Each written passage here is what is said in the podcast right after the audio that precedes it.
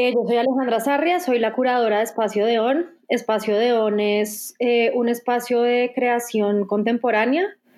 que empezó pensado como específicamente para el arte contemporáneo, digamos que es su fuerte, pero es cada vez más transdisciplinar. Y es un espacio que existe desde el 2011, es un espacio totalmente independiente y autogestionado que ha pasado como por diferentes etapas, pero principalmente se dedica a hacer como proyectos experimentales e inéditos eh, con artistas de diferentes disciplinas. Eh, bueno, nosotras todos los años tenemos ya como un orden de nuestra programación, entonces pues normalmente manejamos una programación que tiene cuatro ciclos a lo largo del año, escogemos un tema para el año y arrancamos con, digamos, hacemos la subasta, que es como el primer evento que hace Don en el año para recoger fondos, para pues aportar a, todo lo que viene el resto del año y luego eso se hace normalmente más o menos en marzo y luego en mayo, así ha sido los últimos años, arrancamos con el primer ciclo de exposiciones. Entonces, en el primer ciclo normalmente tenemos eh, a un artista nacional, luego en el segundo a un artista internacional, luego en el tercero una exposición colectiva y luego en el cuarto a un curador invitado. Digamos que esa es la programación como funciona regularmente, acompañada de un montón de como programación alternativa y programa paralelo y pues un programa público súper nutrido. Entonces, el plan para este año era ese. Tenemos planteada una temática que se llama Esta historia no es la historia, eh, que tiene que ver mucho con como la institucionalización de la memoria y cómo evitarla, cómo encontrar otras formas de, y espacios de narración y de circulación de la memoria.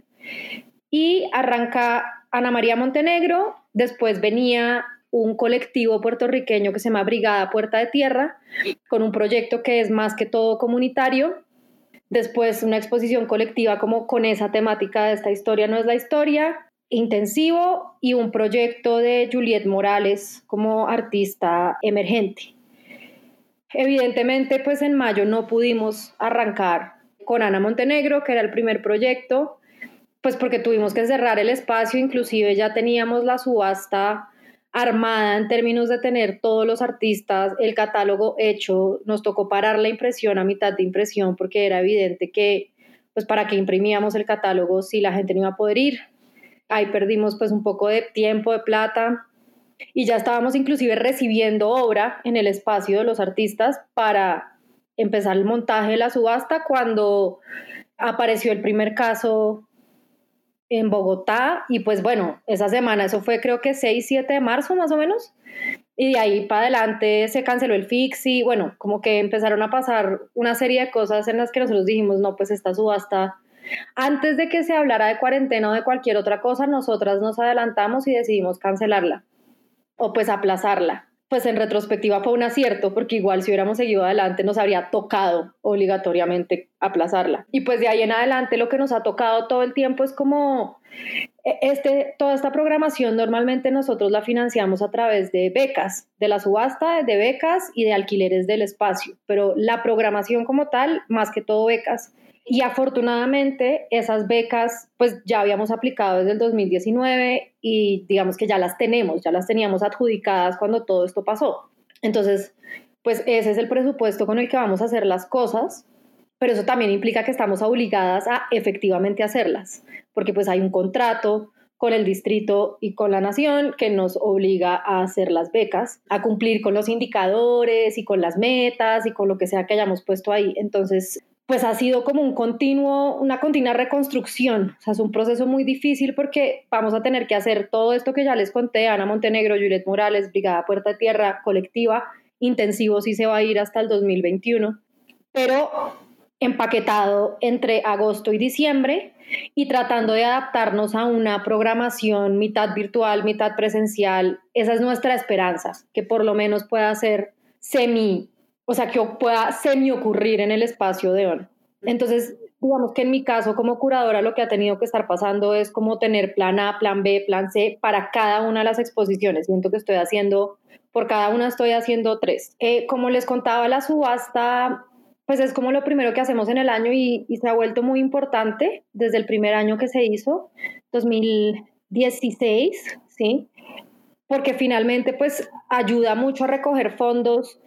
libres, porque claramente los, lo, que, lo que es con becas tiene, pues se tiene que usar muy específicamente para, para cumplir unos objetivos claros, y digamos, no se puede usar para nómina, no se puede usar para el espacio mismo, no se puede usar para costos fijos, sino tiene que ser para programación. Entonces la subasta ayuda mucho como a, a costear la existencia misma del edificio y del equipo que trabaja ahí.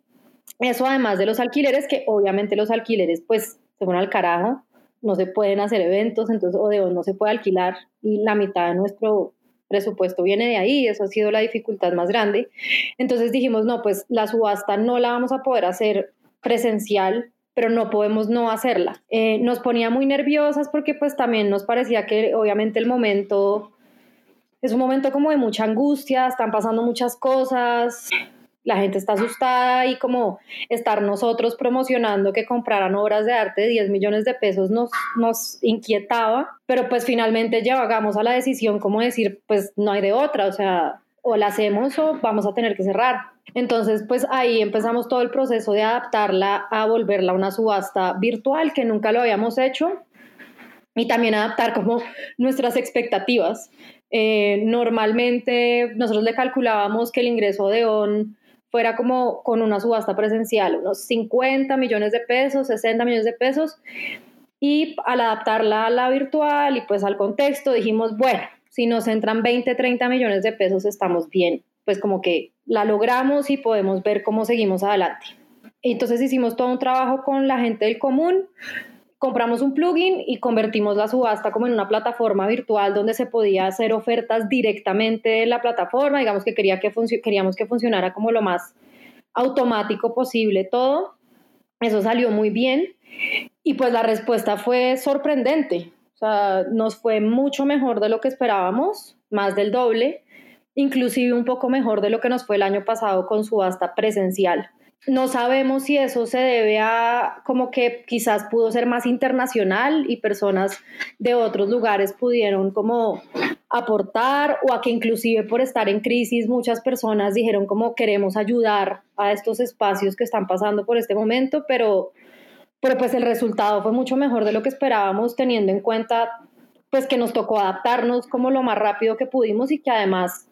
pues las circunstancias de todo el mundo son complicadas. E, en esa idea de la solidaridad, lo que tratamos de, en lo que pensamos mucho fue, listo, si nosotros nos vamos a lanzar a hacer esto en un momento en el que nosotras teníamos ese miedo de que de pronto fuera como mal recibido, pues porque uno nunca sabe, ¿no? Y además es un medio muy crítico. Dijimos, la manera de abordar eso es como ser muy transparentes con nuestra comunicación, decir, ¿para qué necesitamos esa plata? Contar sin irnos tampoco a como el megadrama cuál es nuestra situación y por qué vamos a seguir adelante con esa subasta y también ser muy transparentes con cuánto va para los artistas, cuánto se queda Odeón, cuánto vamos a dar para el fondo mutuo, como que toda esta información está disponible y es clara y como que se entiende que no estamos tratando de de ninguna manera como aprovechar un momento, sino que es la circunstancia real de Odeón, como de subsistencia hacer ese evento. Y yo creo que eso la gente lo entendió y lo entendió bien y, quiso ayudar. Pasa mucho en Odeón que hay como un, una idea de que Odeón es como otros espacios que tienen como una, como, algún, como una especie de mecenazgo y pues no es el caso. Nosotros tenemos el edificio, o sea, se nos permite usar el edificio, pero más allá de eso, todos los recursos los tenemos que conseguir. Bueno, el asunto de becas eh, Ministerio y de Artes ha sido muy complejo, ha sido muy lento, sobre todo. Creo que ya digamos que las últimas becas que lanzó IDARTES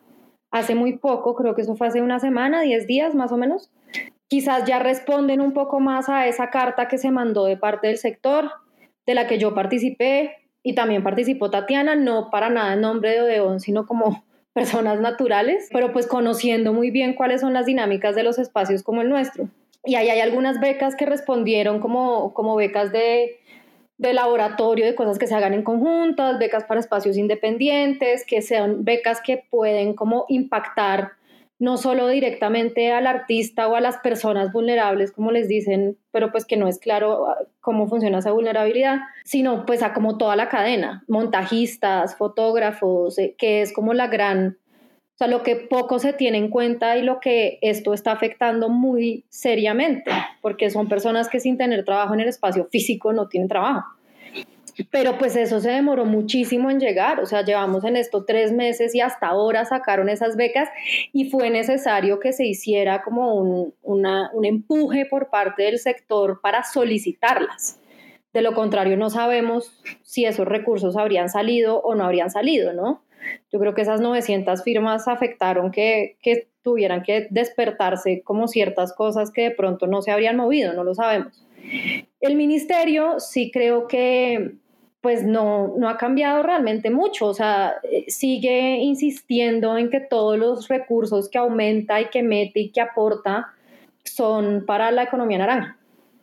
Eh, porque lo último que sacaron y el decreto que se sacó pues que es para lo de la exención de impuestos y que eso puede terminar beneficiando a otros como cosas mucho más pequeñas e independientes o esas por lo menos la pelea,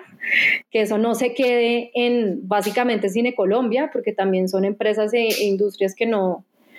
pues sí, que no responden a cómo realmente funciona el sector en términos de emprendimiento, entre comillas. Pero pues sí, la respuesta sigue siendo como a ese planteamiento de gobierno naranja, a pesar de que todos los sectores culturales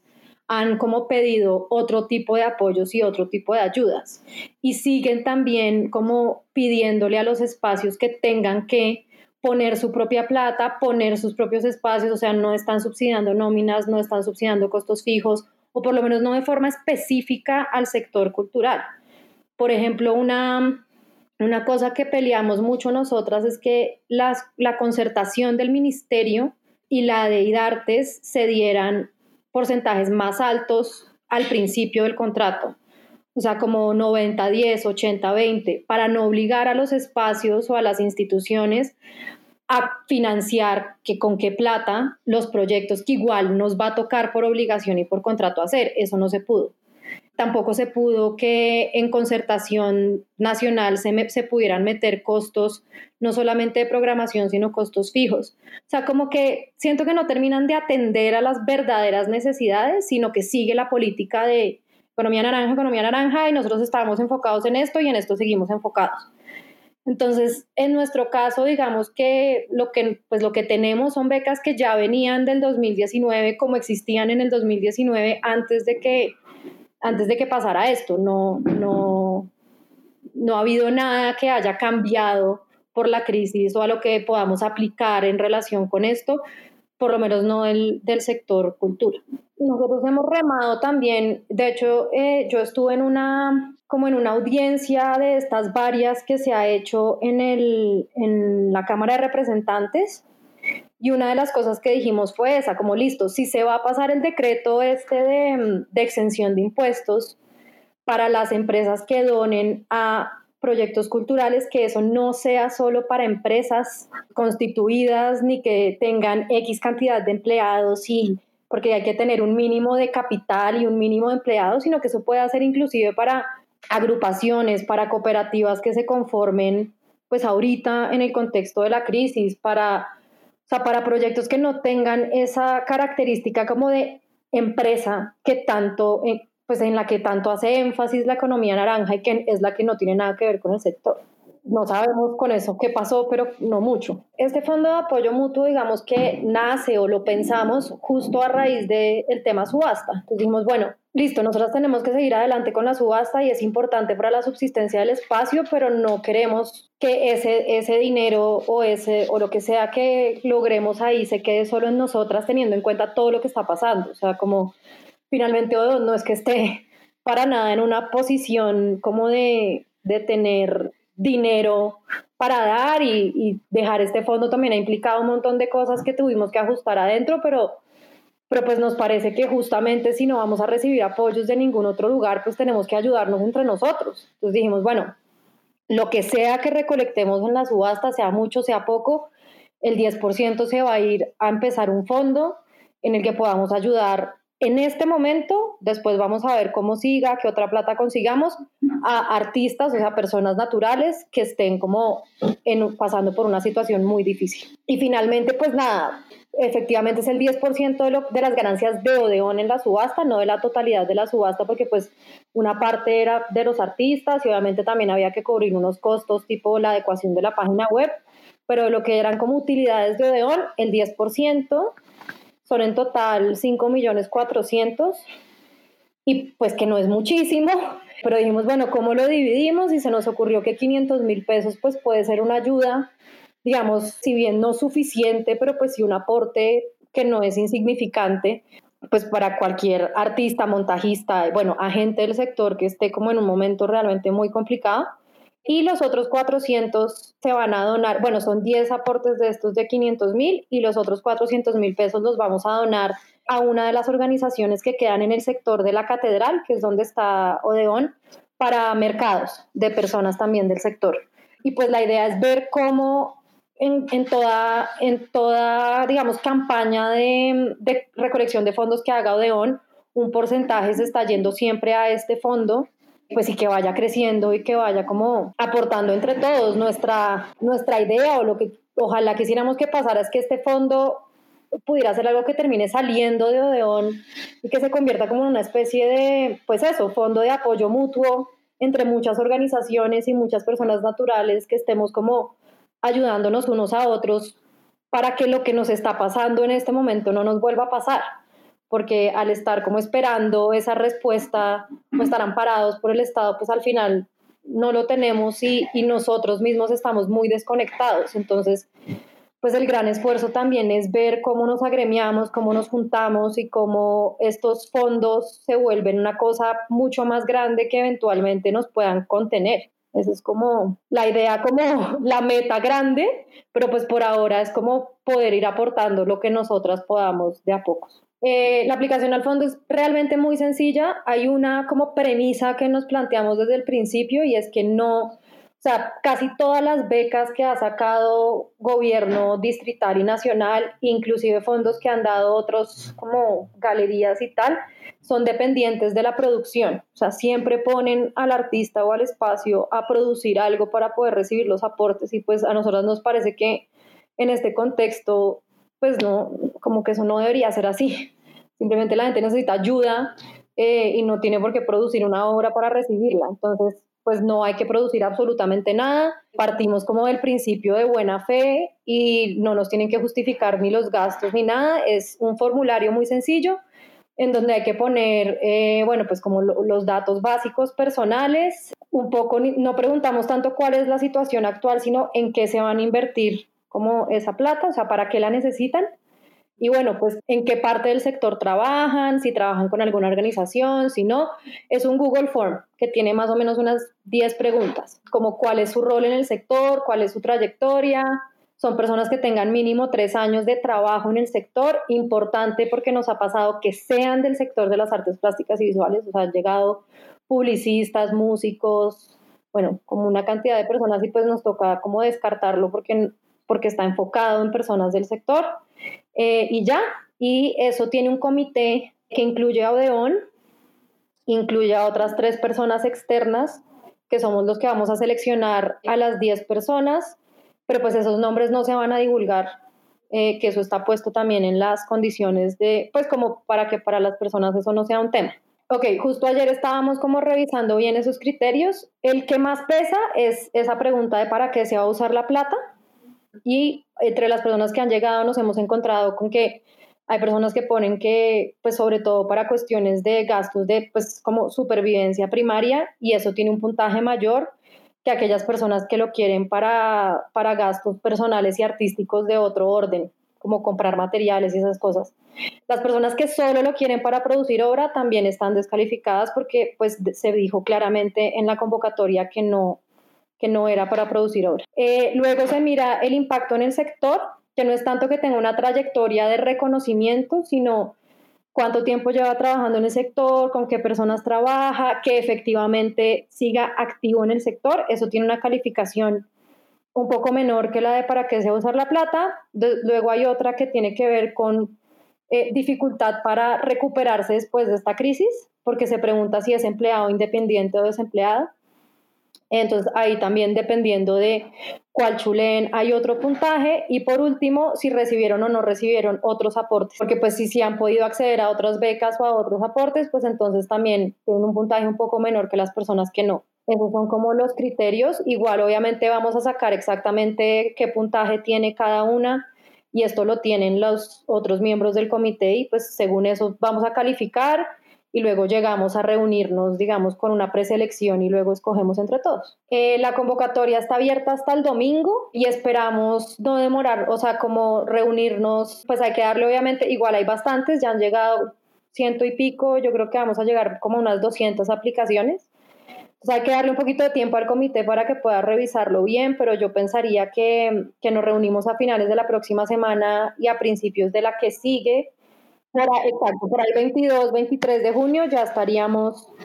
haciéndoles saber a las personas eso y pues haciendo las consignaciones, porque pues son, son transferencias bancarias. Que esa es otra pregunta, ese es otro criterio importante y es que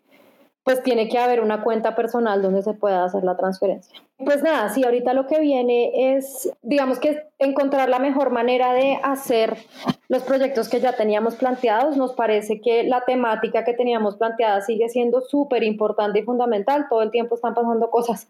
que tienen que ver con, con esas instituciones que manejan la memoria que son muy graves. Entonces también nos hemos enfocado mucho, va a haber un simposio sobre eso, cómo generar una, una programación paralela a estas exposiciones que pueda pasar virtualmente y que en eso podamos como ampliarnos también a cosas, eh, invitados internacionales y demás, que pueda acompañar, digamos, esta programación en el espacio y también pensar más como en metodologías. Eso, por ejemplo, va a pasar con Brigada Puerta de Tierra. Ellos parece que ya no van a venir porque pues venir es muy complicado. Pero la metodología que ellos han creado para, para desarrollar su propio museo es algo que vamos a adaptar acá para desarrollarlo con diferentes como eh, agrupaciones que se puedan apropiar de Odeón y crear sus propios museos también. Entonces, digamos que empezar a entender esa otra forma de trabajo que no implica la presencia, sino donde las metodologías pueden ser como intercambiadas entre muchos agentes alrededor del mundo, creo que es interesante y eso es algo en lo que vamos a estar pensando mucho a partir de ahora, como en, desaparecer un poquito esas autorías y pensar más en metodologías que se pueden colectivizar. Y para el otro año, digamos, también lo que hemos ido pensando es como en, en, los tiempos, ¿no? Como trabajar en tiempos distintos. Entonces, intensivo duraba cuatro días, pero ahora va a durar un mes como darnos unas respiraciones distintas porque todo, la aceleración en la que venía todo evidentemente no va a seguir funcionando y los espacios van a tener también que tener otros tiempos de circulación y de llegada y de acercamiento. Entonces estamos pensando mucho eso, cómo va a ser eh, en la realidad, pero pues una de las grandes como metas o lo que estamos todo el tiempo pensando es como que el espacio físico en el que está Odeón digamos esa especie de pues espacio público, entre comillas, pues no desaparezca y siga pudiendo ser un lugar que se está como apropiando y reapropiando todo el tiempo, porque es muy grave que ese tipo de lugares de encuentro, crítica y que, digamos, desde donde se puede ser muy político, desaparezcan en la virtualidad. Entonces, cómo encontrar las maneras de, de que eso no pase, así sea que entremos de a 10 personas al mes.